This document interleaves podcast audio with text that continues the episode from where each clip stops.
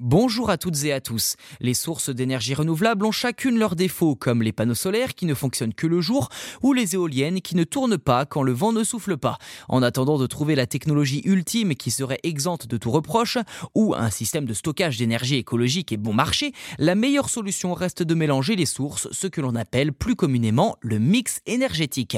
Dans un article publié dans la revue Energy Reports, des chercheurs du Qatar et de la Jordanie expliquent avoir mis au point un nouveau système basé sur une technologie plus ancienne, la tour solaire. Combinée à une seconde technologie, elle permet de générer plus du double de l'électricité d'une tour solaire classique et fonctionne même la nuit. Son nom, la TTSS, Twin Technology Solar System. Pour l'histoire, la toute première tour solaire a été inventée en 1897 par Alfred Rosling Bennett. Elle consistait en une grande cheminée entourée d'une construction avec un toit en pente qui montait vers le centre.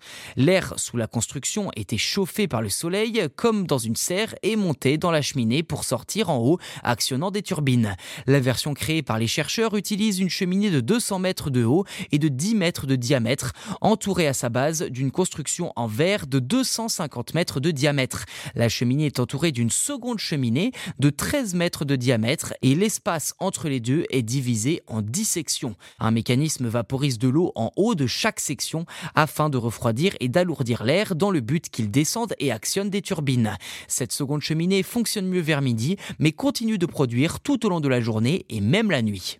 Les chercheurs ont simulé le fonctionnement et obtenu une production deux fois supérieure à une tour solaire classique avec 350 MWh produits par an par la cheminée centrale, celle où l'air monte pour actionner les turbines, et 400 MWh produits par la cheminée extérieure où l'air descend. Cependant, la performance de la cheminée extérieure est réduite dans un climat humide et nécessite donc d'être placée dans un climat chaud et aride tout en ayant accès à une source d'eau. Les chercheurs comptent explorer l'intégration d'autres technologies renouvelables à la tour pour améliorer encore plus ses performances. Ceci dit, on est encore assez loin des rendements de certaines installations, même si la multiplication de ces tours pourrait rapidement faire grimper ce chiffre.